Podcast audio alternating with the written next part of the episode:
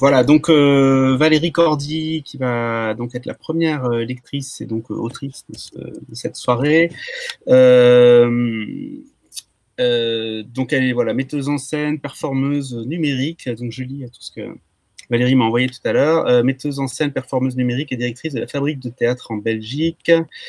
Euh, voilà, avec aussi un lieu de résidence d'artistes, de création, de diffusion de spectacles. Donc c'est le siège des arts de la scène de la province de Hainaut en Belgique. Et donc là, le texte, euh, ça va être des extraits d'un texte un peu plus long sur ce qui vient de nous arriver, donc entre le 17 mars et euh, le 15 avril, donc le, confinement que nous vivons tous. Ça met en scène plusieurs personnages sur une scène contemporaine hypothétique.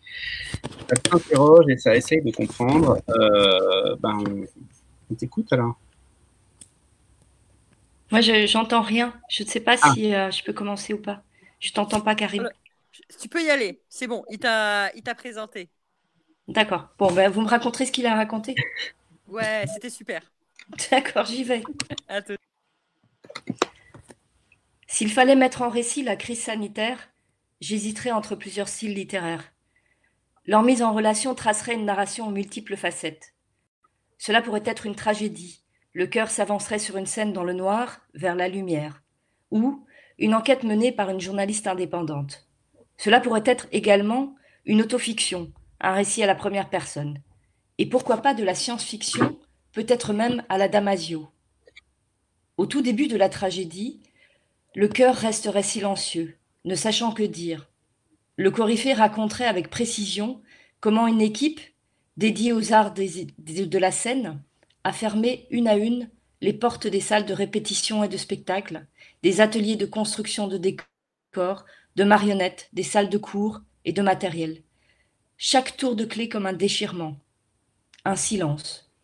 Le récit reprendrait et expliquerait comment ont, été envoyés à la hâte des messages dans l'océan de données pour informer, reporter, annuler, vider totalement les agendas et les plannings des semaines à venir.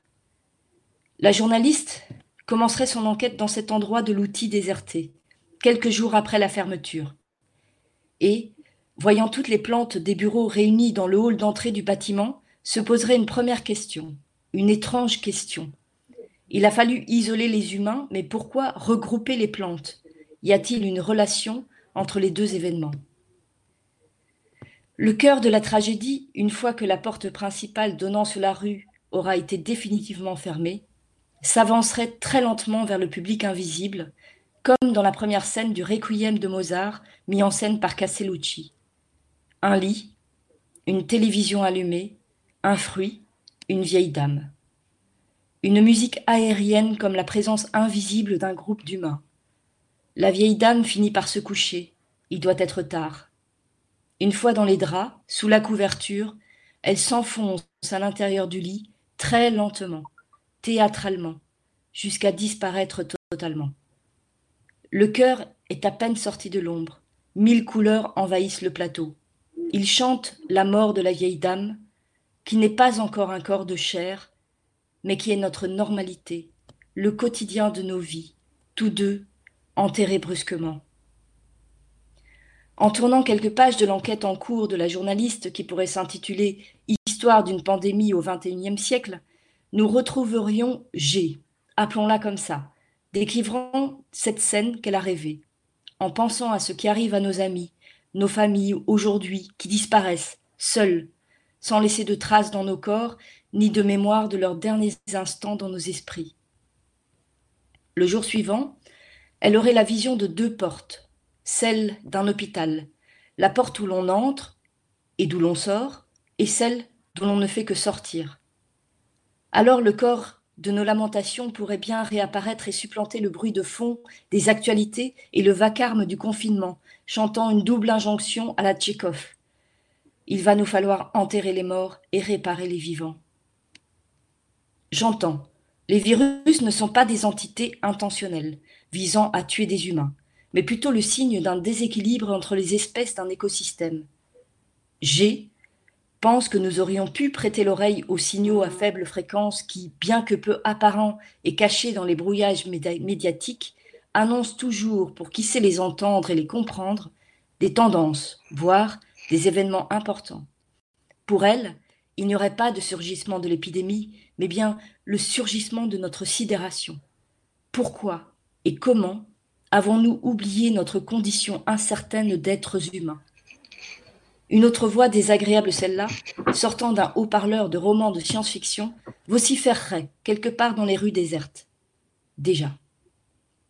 Vous ne correspondez pas aux critères. Les services non essentiels ne peuvent rester ouverts que s'ils peuvent assurer obligatoirement le télétravail et garantir la distance sociale, sinon ils doivent fermer. Bienvenue à Covidland, me dis-je. Tente d'imaginer ce que pourrait être un théâtre de la distance sociale, où les répétitions se feraient par télétravail et les représentations en live Facebook. Je compte les jours, pendant que d'autres se battent contre la maladie. Tout le monde compte les jours, pas ceux du confinement. Ce compte-là viendra plus tard. Notre vie de cigale s'est brusquement interrompue. Comme des fourmis, nous nous sommes précipités dans les supermarchés faire le plein de papier toilette. Les applaudissements, quant à eux, ont déserté les salles de spectacle pour atterrir sur les balcons. Certains ricanent. Les blouses blanches ne sont pas dupes. Érigées en héroïnes, elles sont les futurs sacrifiés qui préservent la légitimité des institutions, dont le vocabulaire guerrier contamine nos cerveaux, comme nos, corps le sont par le virus. Il y a pourtant dans ce manège de balcon quelque chose du cœur de la tragédie qui persiste, peut-être du commun qui tente de percer. Au même moment, dans le monde numérique de Covidland, se déroule sur nos écrans un étrange événement qui, par séquence organisée, fait apparaître des photos d'enfants dans les fils d'actualité. Signe de la mort de nos innocences Je pense, tous ces enfants ne sont plus, n'existent plus, ils sont donc morts. Le cœur chante comment les enfants ont été jetés en pâture au big data, sacrifiés à la recherche sur la reconnaissance faciale. Nous approchons du récit de science-fiction. Sera-t-il celui du déconfinement? Suivrons-nous les recommandations des puissances asiatiques? Cet épisode des photos d'enfants a fini par laisser la place à d'autres images. Tutoriels, patrons de masques artisanaux. Le cœur a repris. Maintenant, il coud, inlassablement, dans l'ombre de ses ateliers personnels et autres arrière-cours d'immeubles. Et ce faisant, dévoile la face cachée des années d'austérité et de réforme d'un monde devenu néolibéral, destructeur de nos services publics. Tandis que le cœur égrène le nombre de morts, mais rarement leur nom, que les courbes continuent à monter inexorablement jusqu'au pic, tragédie enquête, narration, autofiction et science-fiction deviennent un tout, qui commence à muter tel le virus lui-même et se raconter dans une sorte de boucle rétroactive. G finit par prendre la parole. Le sujet de son enquête s'est déplacé.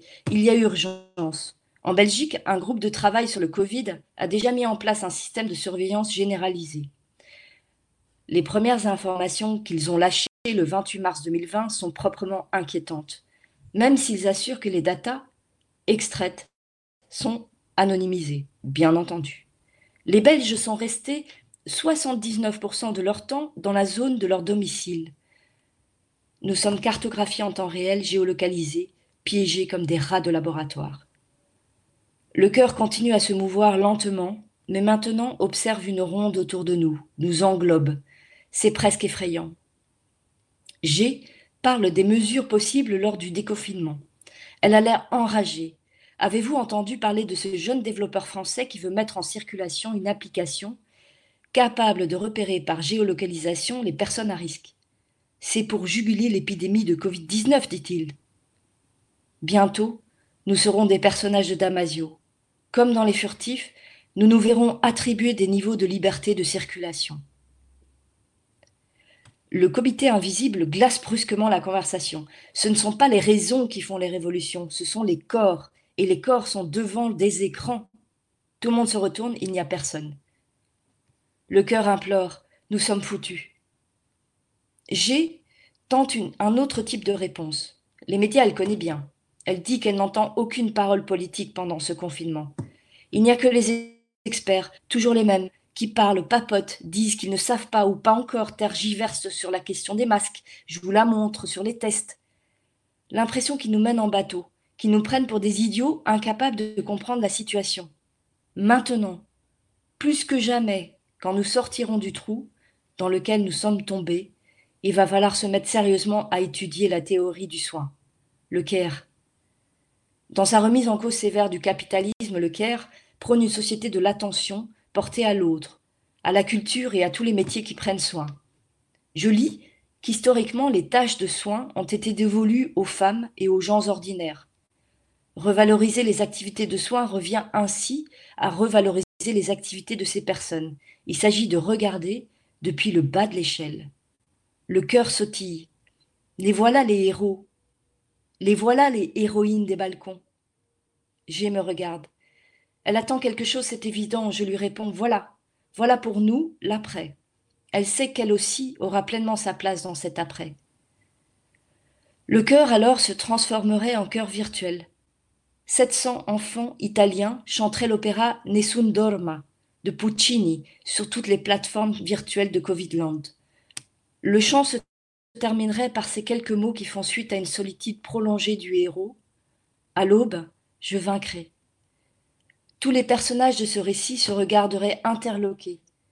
Un peu triste de devoir se quitter là. Nous ne connaissons pas la suite de l'histoire, se disent-ils. Mais si nous disparaissons, nous entendrons encore résonner la poésie de Matsu Basho. Rien ne dit, dans le chant de la cigale, qu'elle est près de sa fin. Voilà, merci.